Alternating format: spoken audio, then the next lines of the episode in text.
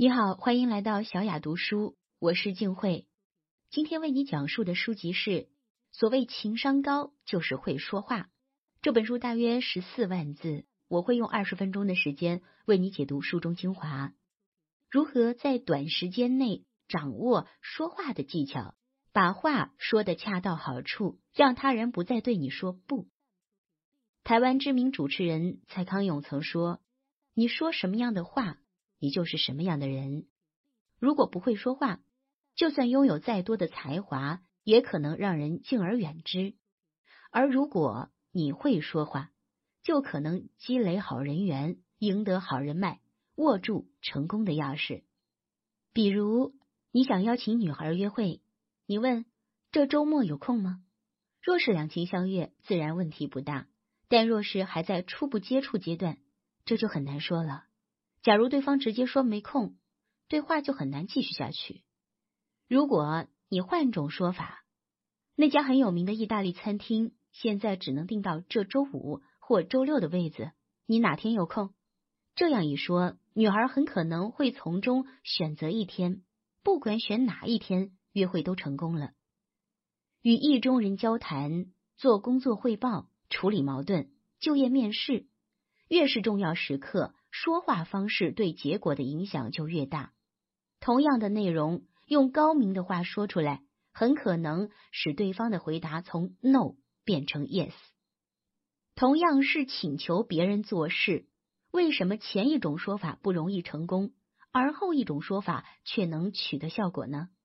其中的奥秘，将由日本顶级沟通专家。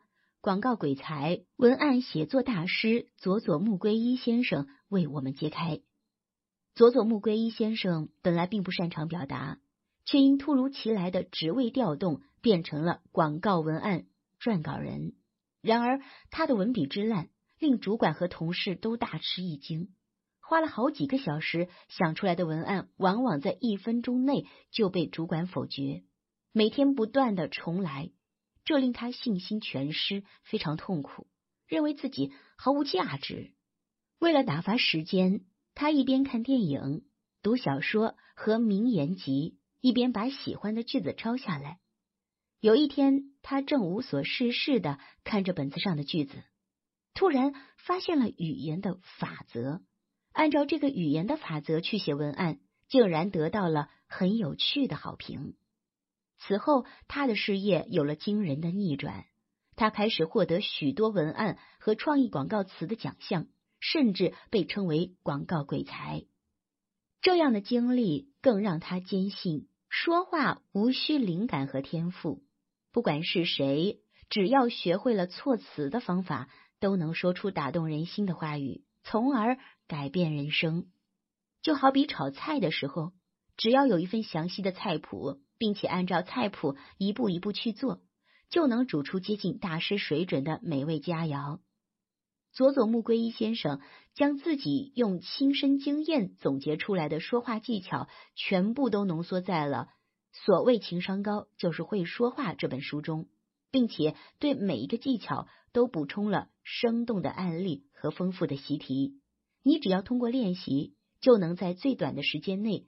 掌握作者经历无数次尝试和失败，才终于掌握的说话技巧。如果你也想用高超的沟通技巧改变人生，就跟我一起来学习一下这本书吧。在这里，我主要讲的是这本书中的两个重点内容。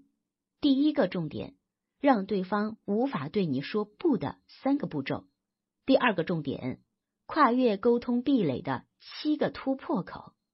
我们先来讲讲第一个重点，让对方无法对你说不的三个步骤。我们在与别人交谈的过程中，不论是聊天还是谈业务，都希望别人可以赞同你的看法，满足你提出的要求。但有的时候，因为沟通技巧的问题，别人会经常误解你的想法，甚至没有听明白你有效的建议，从而造成误解，也没有达到你想要实现的目的。你如何才能让别人无法对你说不呢？佐佐木圭一分为三个步骤。第一个步骤，不直接说出自己的想法。我们举个例子，你的老乡给你寄来很多柑橘，家人都吃腻了，还没吃完，而你不想让剩下的柑橘白白烂掉。这时候你说大家继续吃啊，可能效果并不好，家人甚至会想吃不完才叫我吃。所以，请不要直接说出自己的想法，这样不仅常常事与愿违，而且很容易招致反感。那具体该怎么做呢？这就到了我们的第二个步骤：揣摩对方的心理。同样是吃柑橘，家人为什么现在不想吃了呢？因为吃多了，吃腻了。那么，不妨暂时忘记自己的请求，揣摩家人的喜恶、性格等因素，并根据他们平日的表现，猜测他们会对你的请求作何想法。例如，到了容易感冒的季节，身边就会出现感冒病人，家人都很在意这一点。那么，不想感冒，也许就会成为一个很好的切入点。找到了这个切入点，你可以进入第三个步骤，使用考虑符合对方利益的话语。我们在提出的请求的时候，要让对方的利益和自己的利益趋于一致。也就是说，我们在说话时必须考虑对方的心理。从对方的角度和利益出发来说话，让对方乐于倾听和接受，最终达到我们的目的。前面说到，既然家人不想感冒，你就可以对他们说，多吃柑橘就不会感冒了。这样，家人就会变得乐意吃柑橘，而你的目的也就达到了。在这三个步骤中，做到步骤一是简单的，但做到步骤二和步骤三显然有难度。不要着急。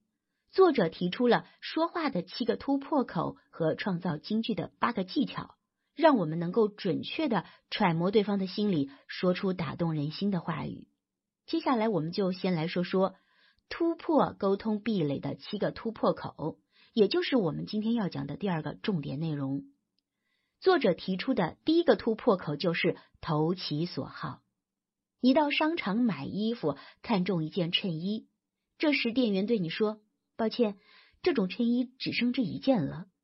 你肯定会想，这是别人挑剩下的吧？肯定有很多人试穿过。如果店员说你眼光真好啊，这种衬衫卖的特别快，这是最后一件了。你是不是会想，这衬衫很流行啊，再不下手就没了？如此一来，你可能更加想买了。你看啊，这个案例中传达同样的内容。如果使用不同的措辞，对方的接受程度就会发生变化。这就是我们说话的第一个突破口：投其所好。所谓投其所好，就是要揣摩对方的心理，以对方乐于接受的方式提出请求。利用投其所好这个突破口，我们常常会有意想不到的收获。讲完了投其所好，接下来我们要讲措辞的第二个突破口：敬其所恶。大家去看展的时候，应该都见过这样的警示语：“请勿触碰展品。”这个标语的初衷当然是展示方希望大家别触摸展品。可就算这样写，还是不免有人要触碰。有的人越被命令，就越想反抗。但如果这样写呢？徒有药品，请勿触碰。看到这句话，就没人想碰了，因为一旦摸到药品，就会粘在手上。可能对身体有害，所以还是不摸为好。敬其所恶，就是明确警示对方，你觉得不错的东西，其实存在看不见的坏处。这样一来，对方自然就不想那样做了。换句话说，就是要告诉对方那样做有害无利。这种方法主要针对难以说服的人，从某种意义上来说，是效力强劲的最终手段。但这种手段会显得带有强迫性，所以务必要注意选择使用场合，并避免连续使用。我们不妨再举一个例子：熊孩子的案例。餐厅里有不少带着熊孩子的妈妈，孩子们不光吵闹，甚至还离开座位跑来跑去。这个时候，作为店员，你应该怎么办呢？如果你说为了避免打扰其他客人，可否请你们让孩子坐在座位上？这样说的结果是。妈妈们可能会假装没有听见，或者听见了还容易生气。但假如你换一种说辞，刚做出来的菜很烫，如果端出来的时候被撞洒了，会给孩子造成很严重的烫伤。可否请你们让孩子回到座位上？毫无疑问，出于安全的考虑，妈妈们会立即把自己的孩子叫回来。这就是尽其所恶的措辞突破口。妈妈们可以不在乎孩子会打扰到其他客人，却不希望孩子被烫伤。我们去餐厅吃饭时，经常遇到这样的情况：服务员问要不要来份甜点，这个时候你可以选择要，也可以选择不要，主动权掌握在顾客手里。但如果服务员换种说法，甜点有芒果布丁和抹茶冰激凌。你要哪种？很多人往往会下意识二选一，这样一来，甜点的销量就会显著上升。这就是措辞的第三个突破口——选择的自由。要利用这个突破口，关键是要给出两个乃至更多合适的选项，让别人从中做出选择。无论别人选择哪个，你都能达到目的。这样说话的好处是，看起来事情是由对方决定的。所以对方不会产生被迫的感觉。小美就是用这种办法让自己不愿穿鞋的女儿穿上鞋的。小美每天都要送两岁的女儿去幼儿园，但女儿不愿意穿鞋，她又不能送光着脚的女儿去幼儿园。穿鞋，不管小美说多少遍，女儿都根本没有穿鞋的意思，反而跑回房间玩起了积木，迟到更是家常便饭。有一天，小美换了个说法，她拿着两双鞋问女儿：“蓝色的鞋和红色的鞋，你想穿哪双？”没想到女儿立马用手指着说：“蓝色的鞋。”然后主动开始穿鞋。对女儿来说，她不喜欢被迫穿鞋，而通过自主选择，她就变得愿意穿鞋了。对于小美来说，管她红鞋还是蓝鞋，只要女儿穿上了鞋，小美的目的就达到了。运用这种措辞的另一个好处是，在这种氛围中长大的孩子，不但更主动积极，而且会潜移默化的变得越来越会说话，从而与老师和同学相处融洽。讲完了投其所好、尽其所恶和选择的自由这三个突破口，接下来我们要讲第四个被认可欲。被认可欲，心理学上可以理解为尊重需求。就是一个人能做出与他人的期待相对应的成果。这种说法难免枯燥。我们来看看现实场景：老婆对不愿意干家务活的老公说：“你把窗户擦擦，我忙不过来。”老公会主动开始擦窗户吗？答案当然是 no。老公会觉得很麻烦，恨不得立刻逃开。就算勉强答应擦窗户，也必定是边擦边想。我每天也有工作要做呀。现在我们换个说法，你能够到高的地方，能把窗户擦得更亮，拜托了。这样一说，老公显然会更加乐意，哪怕老公最后没去擦窗户，但至少没有感到不快。任何一个人一旦得到别人的认可，就会产生回应期待的欲望。在这种情况下，哪怕是有些麻烦的请求，对方也会欣然接受。在两性相处中，使用被认可欲能够提高两人的亲密度和信任度，而运用到亲子教育上也颇为有效。一位宝妈带着三岁的儿子过马路，马路上车来车往，宝妈对儿子说：“这里很危险，拉住我的手。”不管说了多少遍，儿子都说不，就是不牵手。宝妈灵机一动，换了一种说法：“我一个人很害怕。”你能不能拉着我的手一起过马路？他把儿子当成了小大人，结果儿子很开心的牵住了他的手，顺利的过了马路。这就是措辞的力量，利用被认可欲，对方即使很难对付，也会乐于回应期待。除了满足对方的被认可欲，我们还可以向对方表达非你不可的态度。非你不可就是让人感觉只有我是特别的，这样。别人就容易被说动，这是说话的第五个突破口。有一次部门里有酒会，小明负责组织。部长对他说：“上次人来的不全，这次一定要把人都叫来。”小明经过思考后，给一位姓李的同事发了这样一条短信：“李大哥，你不来不热闹，所以，只有李大哥你一定要出席呀。”他把这条信息发给了部门里所有的成员。当然不是简单的群发，而是对应姓名逐一发送的。结果当天的部门酒会全员到齐，这就是巧妙利用了“非你不可”这一措辞突破口。非你不可就是告诉对方，别人不行，你才是被选中的人。在这种情况下，像只有李大哥你这样加入名字，能使效果倍增。一般人都喜欢“非你不可”的特殊感，听到这样的话，就会产生一种仅限自己的优越感，从而乐于回应对方。这一招不但在职场上管用，用来哄女生更是效果显著。永明从事互联网行业，是实打实的加班狗。别说平时了，连周六也得上班。有一次，好不容易和女朋友出门玩，却因为突发事件不得不取消。女朋友很生气，问他工作和我哪个更重要？永明知道女朋友恼了，于是这样对他说道：“对不起，但是只有小霞你，我不愿让你这样想。对不起，是我没用。”有名出乎意料的温言暖语，让女朋友的怒火逐渐熄灭。他甚至觉得我的话是不是过火了？他也要努力工作呀。他感受到了永明对自己的重视，比以前更爱他了。永明的这句话之所以成功，就在于命中了“非你不可”这一措辞突破口。利用“非你不可”，能让对方感到自己在他心中是一个特别的人。从而乐于做出积极的回应。当你希望说服对方采取某些行动的时候，还可以试试在提出要求时，把你、我等词都替换成我们。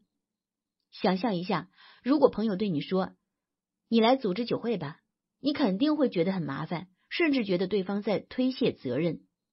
但如果换个说法，咱们一起组织酒会吧，怎么样？是不是舒服很多？听到一起的请求，人们不仅不会感到不快，反而会觉得有些开心。这就是措辞的第六个突破口——团队化。喜欢和别人一起做事，本来就是人的本能。利用好这种本能，就算是麻烦的请求，也容易说动对方。这种团队化的措辞思维，不但在公共场合管用，在家庭关系中也分外有效。小美的爸爸因为缺乏锻炼而超重了，可是不管妈妈和小美怎么劝说，爸爸都无动于衷。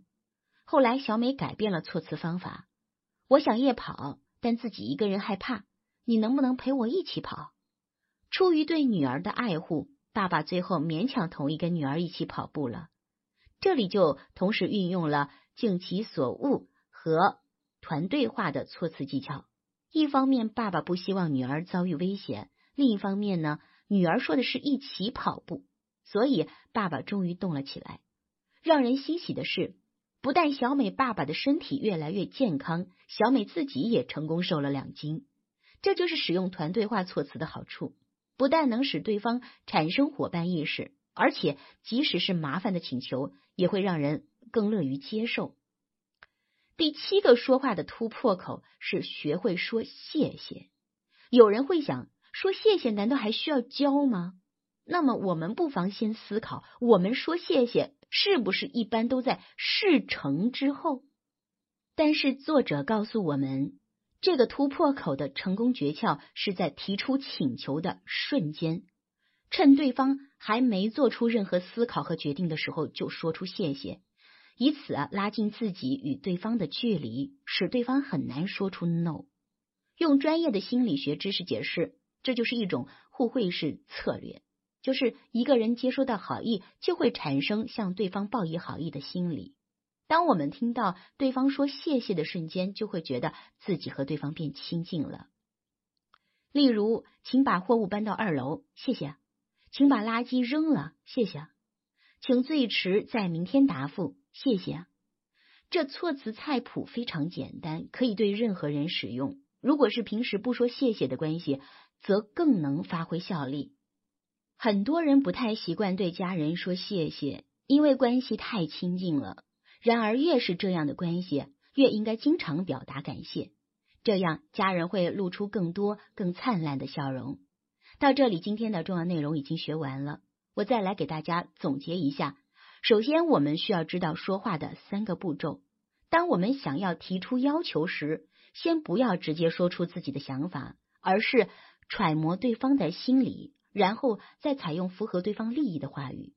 然后我给大家介绍了跨越沟通壁垒的七个突破口，分别是投其所好、敬其所恶、选择的自由、被认可欲、非你不可、团队化和感谢。在实践中，多个方法综合使用，往往会比只用一个更有效果。听到这里，相信你和我一样，说话水平已经有了大幅度提高。现在的你，无论是与人交谈还是发微信，都能使用以前想不到的说话方式。从做菜的角度来说，你已经处于了解菜谱并看了很多次教学视频的状态。接下来是最后一步，同时也是最重要的一步，那就是立刻，请立刻在实际生活中运用。这里我想讲一部作者很喜欢的美国电影《铁拳男人》。电影讲述了一个因右手受伤而跌入谷底的拳击手的故事。出于无奈，拳击手只能用左手搬运重物。有一天，他参加了一场意想不到的比赛，站在拳击台上的他。由于左手长期得到锻炼，竟打出了以前做不到的左勾拳。学习如逆水行舟，不进则退。好不容易练出来的肌肉，不用也会报废。我们要像铁拳男人锻炼肌肉一样，多多磨练说话的技巧，创造人生的新境界。以上就是本期音频的全部内容。这是小雅读书为你解读的。所谓情商高。就是会说话。恭喜你又听完一本书，小雅期待与你下次再见。本资源来自小刀娱乐网三 w 点 xd 零点 com，最新免费资源分享 QQ 群幺五三二二七六。